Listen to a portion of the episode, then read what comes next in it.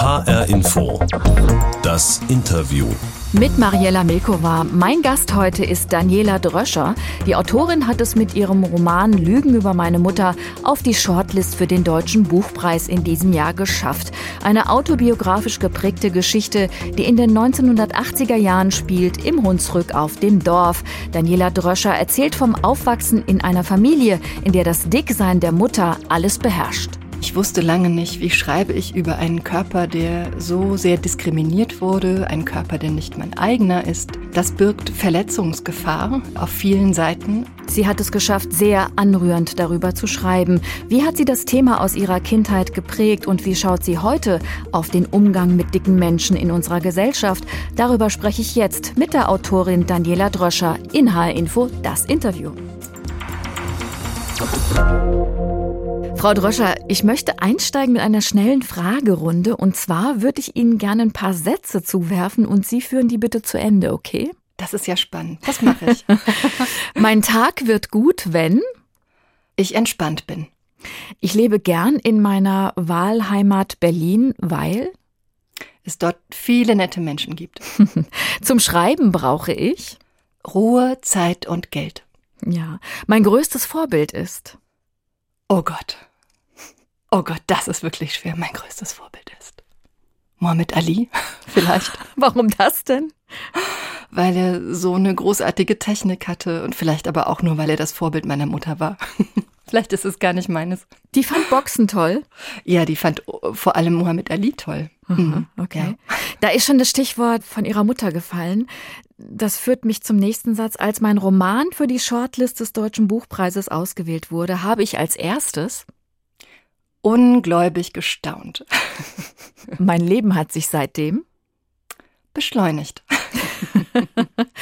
Sie sind ja lange vorher um das Thema Ihres neuen Buches herumgeschlichen. Lügen über meine Mutter heißt das, weil Sie nach einer passenden Sprache gesucht haben. So habe ich das jedenfalls gelesen. Denn die Hauptfigur im Roman ist angelehnt an Ihre eigene Mutter. Warum ist Ihnen das so schwer gefallen, da die passende Sprache zu finden? Ja, ich wusste lange nicht, wie schreibe ich über einen Körper, der so sehr diskriminiert wurde, ein Körper, der nicht mein eigener ist. Ähm, das birgt Verletzungsgefahr äh, auf vielen Seiten und ähm, ja, irgendwie musste ich innerlich reifen, auch als Schriftstellerin reifen, als Mensch, als Tochter und die Gesellschaft musste mitreifen, hatte ich den Eindruck. Und hatten Sie Angst davor, über einen dicken Menschen zu schreiben, vielleicht weil Sie selber schlank sind? Ja, absolut. Ähm, ich schreibe und spreche und lebe mit dem Privileg eines dünnen Menschen und wollte mir an keiner Stelle des Textes anmaßen zu wissen, was es bedeutet, diesen Blicken ausgesetzt zu sein, diesen Anfeindungen, diesen Vorurteilen. Und ja, das Wort dick habe ich gewählt für diese Protagonistin, weil es dieser Protagonistin gut zu Gesicht steht, weil sie selbst es befürworten würde und auch der Mensch, der die Grundlage, die Inspiration für diesen Text darstellt, nämlich meine Mutter, die nennt sich selbst dick. Andere mehrgewichtige Menschen haben andere Worte und ich finde, das muss jeder selbst wissen, wie er sich nennen möchte, wenn er sich überhaupt nennen möchte. Ne? Andere Menschen sind ja auch nicht gekennzeichnet. Sie haben gerade mehrgewichtig gesagt, das habe ich so auch noch nie gehört. Ja, das habe ich gelernt vor, ich weiß nicht, zwei, drei Jahren, glaube ich. Und ich habe auch mit dem Verlag darüber gesprochen, können wir das nicht in den Vorschautext schreiben oder auf den Klappentext. Und die meinten dann berechtigterweise, naja, das versteht niemand. Also übergewichtig ist sozusagen das gängigere Wort. Und du hast ja dann die Chance, das in Interviews zu erklären. Sie haben dann mit dem Schreiben angefangen als auf einmal so der erste Satz in ihrem Kopf war und der lautet so, meine Mutter passt in keinen Sarg, sie ist zu dick, sagt sie. Das sitzt, da musste ich als Leserin schon schlucken, schon beim allerersten Satz. Woher kam dieser Satz dann so plötzlich? Gab es da einen bestimmten Auslöser dafür, dass Sie das auf einmal so direkt sagen konnten? Nee, tatsächlich nicht. Also diese Sätze haben es ja so an sich, dass sie mit einem Mal dastehen und man weiß gar nicht genau, woher, woher kommen sie, welches UFO hat sie vorbeigebracht, äh, welche Muse, also genau, das ist schon, schon ein sehr rätselhafter Prozess, auch das Schreiben. Und ja, dieser Satz stand plötzlich auf dem, im Computer, auf dem, auf dem weißen Blatt und ich dachte, okay, das ist offensichtlich der Anfang. Und erst dachte ich, ich erzähle diese Geschichte aus Perspektive der heranwachsenden Tochter, die so sehr stark kämpft mit der Scham, aber auch der Liebe und diesem ganz krassen Gefühl der Zerrissenheit. Und irgendwann habe ich mich dann aber für die Kinderperspektive entschieden, weil ich die authentischer und wichtiger ähm, fand tatsächlich. Mhm. In der Geschichte spielt das Körpergewicht der Mutter eine zentrale Rolle. Ihr Mann meckert ständig an ihr herum, macht das Übergewicht seiner Frau verantwortlich für alles, was er nicht schafft, zum Beispiel, dass er eben nicht befördert wird im Job oder von der Dorfgemeinschaft, in der sie leben, nicht anerkannt wird, weil mit dieser Frau könne man sich ja nirgends zeigen. Das ist immer so dieses Totschlagargument. Wie haben Sie das im eigenen Elternhaus erlebt?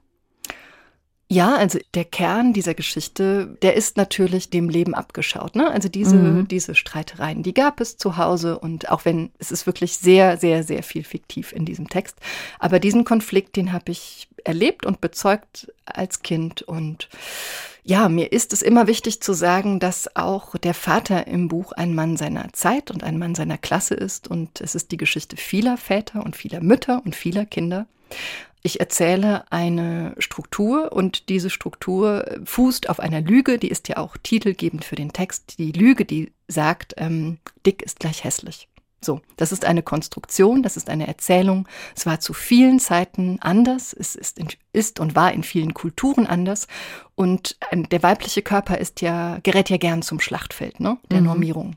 So wie Sie das jetzt gerade gesagt haben, spüre ich, dass Sie sich immer noch so ein bisschen distanzieren oder Sie möchten sozusagen die persönlichen Erlebnisse da ein bisschen zurückhalten. Aber ich würde da gern noch mal ein bisschen nachhaken. Sie erzählen die Geschichte aus der Sicht der kleinen Tochter Ela es ist so, dass nicht nur der Vater oder der Mann sich für die Frau schämt, weil sie angeblich zu dick sei, auch das Mädchen beginnt sich auf einmal für die eigene Mutter zu schämen. Da gibt es so eine Schlüsselszene im Freibad, wo sie das merkt und sich dann schämt dafür, dass sie sich schämt für ihre Mutter, weil die anderen eben so gucken. Ich würde gern wissen, wie hat sich das für Sie als Kind angefühlt? Wenn man solche Szenen schreibt, dann hat man das auch selber erlebt, sonst würde es einen als Leser nicht so anrühren. Also da spürt man, dass da sehr viel persönliche Erfahrung drin steckt. Wie hat sich das für Sie angefühlt? Das Angucken, die Blicke der anderen? Also auf jeden Fall, damit gehe ich sehr offen um. Ich bin das Kind einer dicken Mutter und ich äh, habe vor diesen Blicken, tja, äh, die haben mich auch zerrissen, wenn man so möchte. Ne? Also ich habe mich einerseits irgendwann angefangen zu schämen, was ich im Nachhinein total fürchterlich finde, aber auch verständlich. Also ich kann mich schon verstehen als mein jugendliches Ich. Und ich hatte aber natürlich immer den Impuls, die Leute äh, ja zurechtweisen zu wollen oder sie zu fragen, was guckt ihr so, was soll das? Ähm, oder benehmt euch, wäre vielleicht so ein Satz mhm. gewesen. Und wollte meine Mutter beschützen und konnte das nicht. Also wie, wie sollte das ein, ein jugendlicher Mensch, wie sollte das ein Kind? Ja, das ist eine sehr, sehr tiefe, sehr prägende Erfahrung und diese Erfahrung von, ist letztendlich eine Erfahrung von Ohnmacht, ne? Ja, ich höre daraus so eine, so eine Mischung aus, ja, Scham, Hilflosigkeit, Wut. Die Mutter im Roman macht alle möglichen Diäten, Farbdiät, Weight Watchers, Futter die Hälfte, Trennkost. Sie lässt sich sogar am Ende einen Ballon einsetzen in den Magen und sie hält auch lange Zeit die psychische Gewalt des Mannes aus, der sie immer wieder zwingt, sich auf die Waage zu stellen unter seiner Aufsicht. Das berührt einen beim Lesen ungemein und das macht zugleich auch total wütend. Wie ist es Ihnen beim Schreiben ergangen? Also es war schön und schrecklich, würde ich sagen, das, das zu schreiben und auch in die hilfreich fand ich wirklich in die Erfindung gehen zu können. Also wirklich mir Szenen auszudenken, die eine Erfahrung übersetzen in etwas, das vielleicht allgemeingültiger ist oder etwas noch weiter auf die Spitze treibt oder etwas eine, eine andere Erfahrung vielleicht zurücknimmt, weil sie zu laut ist für die Literatur. Und diese Freiheit, die hat mir, glaube ich, sehr dabei geholfen, das Buch zu schreiben. Erstaunlich fand ich auch, dass sie im Endeffekt trotz all dieser Dinge, die da in diesem Haus passieren, in diesem Elternhaus, dass sie auch eine ganz starke Frau zeigen, die alles wuppt, den Haushalt, die drei Kinder, die Alzheimer-kranke Mutter, den Hausbau, die Rechnung. Daneben arbeitet sie teilweise Teilzeit. Sie wehrt sich auch mit einigen Tricks gegen diesen Mann gegen ihren Mann. Wollten Sie auch einen Roman über eine dicke Frau schreiben, die für Sie eine Heldin eigentlich ist? Ja, das ist eine sehr schöne Frage. Ähm, eine Leserin vorab, äh, die, die das Manuskript vorab gelesen hat, die sagte zu mir, hm, also die Mutter ist ja auch durchaus ambivalent und so, also aus der kannst du keine Heldin machen. Und ich habe dann bin so mit diesem Feedback nach Hause gegangen und dachte, doch, doch, doch, ich kann aus dieser Mutter eine Heldin machen, weil und ein Denkmal ist, setzen sozusagen. Ja, und sie sie ist es für mich und natürlich eine komplexe Heldin, eine widersprüchliche Heldin und vielleicht eine postheroische Heldin, also postheroisch im Sinne von diese Frau, die versetzt keine Berge, der verdanken wir keine Nobelpreiswürdige Erfindung oder sowas. Das ist ein heldenhaftes Leben im Kleinen, im Alltag, aber diese viele Arbeit, die die Mutter äh, leistet, also wie viel Arbeit es war, ist mir tatsächlich erst im Schreiben klar geworden. Und es war mir auch wichtig, diese Figur nicht auf dieses eine Merkmal, nämlich das Dicksein, zu reduzieren. Ne? Darauf wird sie ja schon von allen Seiten reduziert. Und ich dachte, nein, in meiner Geschichte soll diese Frau komplex sein. So und ähm, auch ähm, genau vielleicht auch ein Temperament haben, unter dem das Kind bisweilen leidet und auch ihre ihre zwielichtigen und geheimnisvollen Seiten und so. Das soll sie alles haben dürfen. Ich möchte nur nicht, dass sie als die dicke Frau in Erinnerung bleibt. Hat Ihre Mutter das Buch schon gelesen? Was sagt sie dazu? Ja, sie hat das gelesen. Sie hat das, ich glaube, als allererste gelesen, als mhm. es dann aus dem Druck kam und ich glaube, sie versteht jetzt erst durch das Buch, dass sie nicht alleine war mit ihrer Geschichte. Und das ist natürlich, das kann man sich vorstellen, großartig, aber auch schmerzhaft und auf jeden Fall mit großen Gefühlen verbunden. Daniela Dröscher in H-Info das Interview. Sie hat es mit ihrem Roman Lügen über meine Mutter auf die Shortlist des Deutschen Buchpreises in diesem Jahr geschafft. Wir sind ja die Sendung mit der Box, Frau Dröscher. Die kommt jetzt. Ich ja. habe Ihnen etwas zum Hören reingetan. Und ähm, das ist sowas wie ein kleines Quiz jetzt für Sie. Deswegen bitte ich Sie mal wirklich ganz gut zuzuhören. Ich ja. öffne und jetzt kommt Folgendes für Sie raus.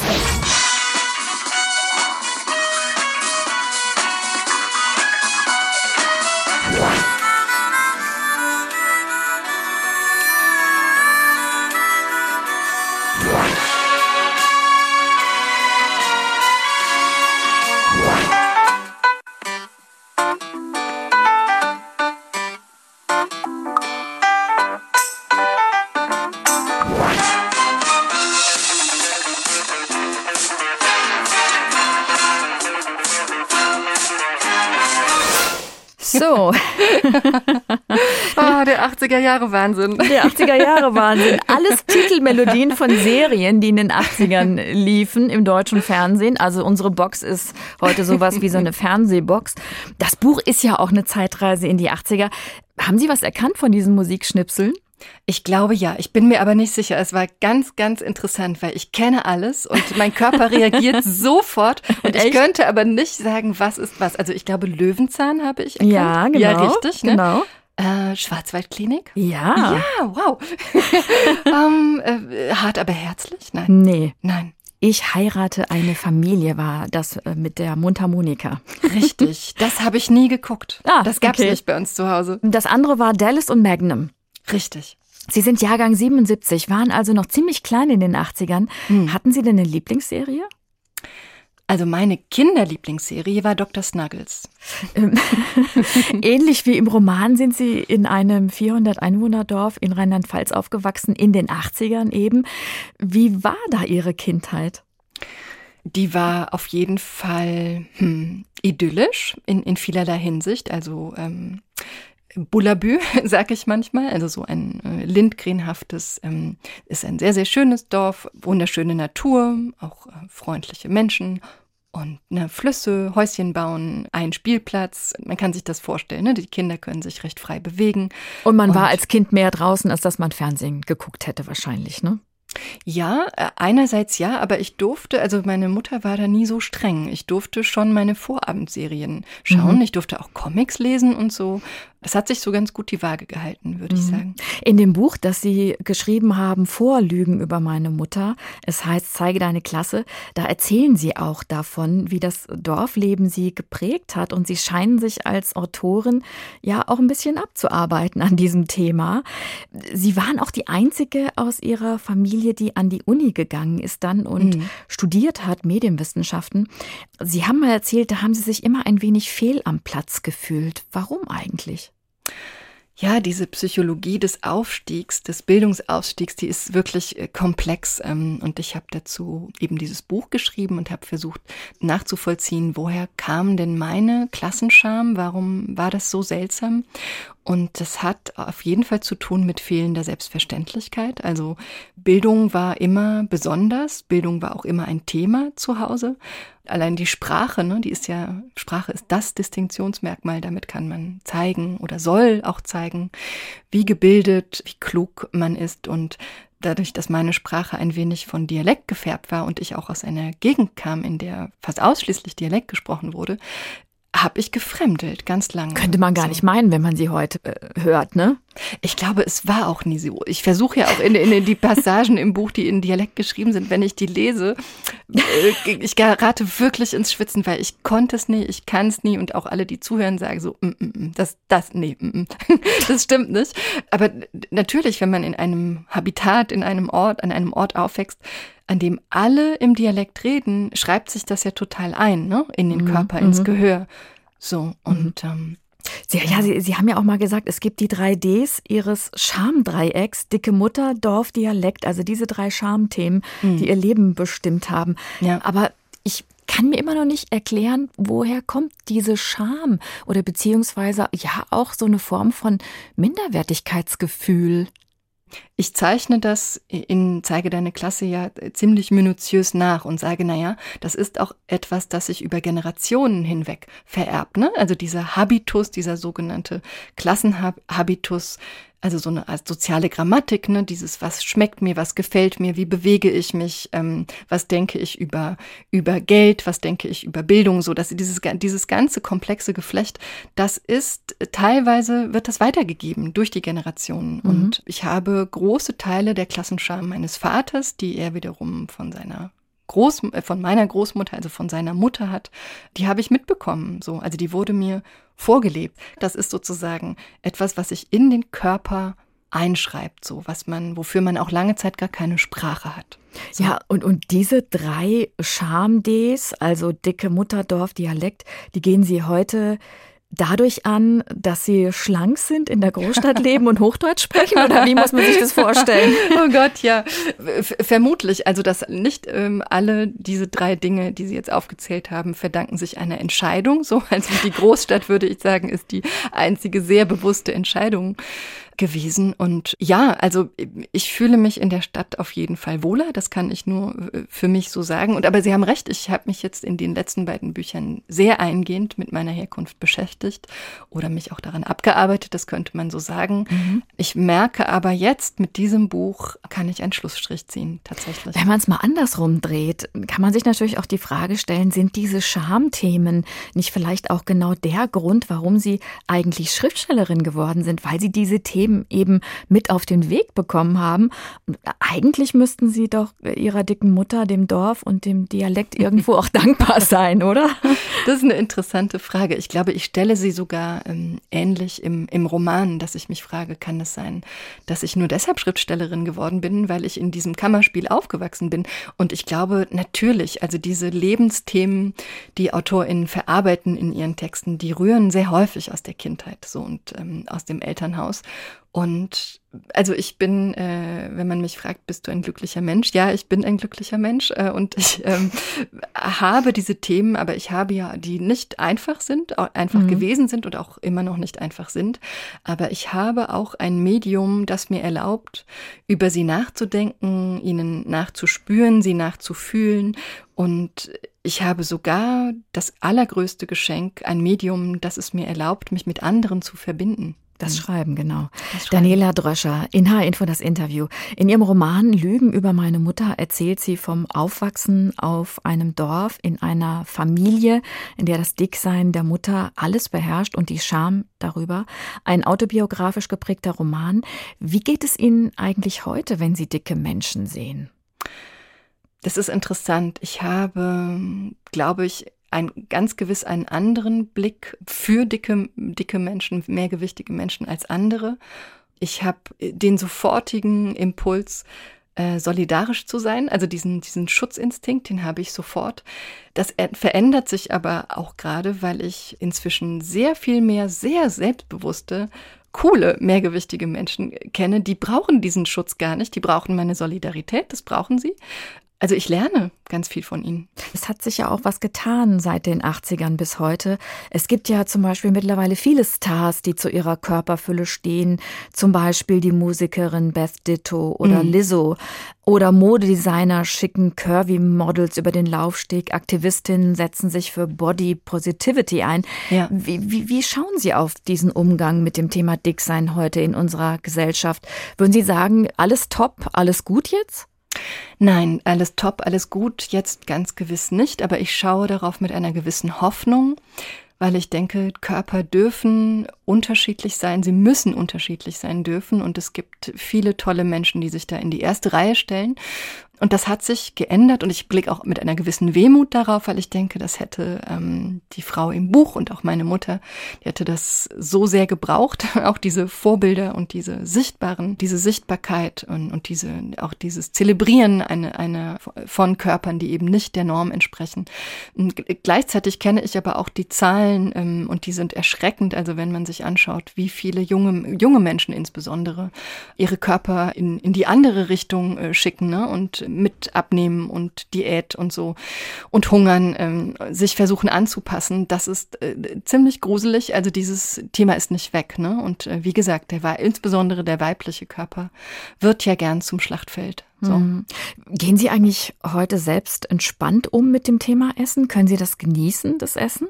Ja, also das ist eine interessante Frage, die wurde mir häufiger schon gestellt, wo ich dachte, ah, ah äh, hat mich erstmal erstaunt, weil ich tatsächlich, ich habe ein sehr entspanntes Verhältnis zu meinem Körper, bestimmt auch nicht immer gehabt, aber lange Zeit schon, auch weil ich sehr früh für mich entschieden habe, das wird niemals mein Drama werden. Also das Drama, ich hatte das Drama so eindrücklich und abschreckend vor Augen, dass irgendein Schutzmechanismus eingerastet ist tatsächlich. Das ist ja toll, wenn man das kann, ne?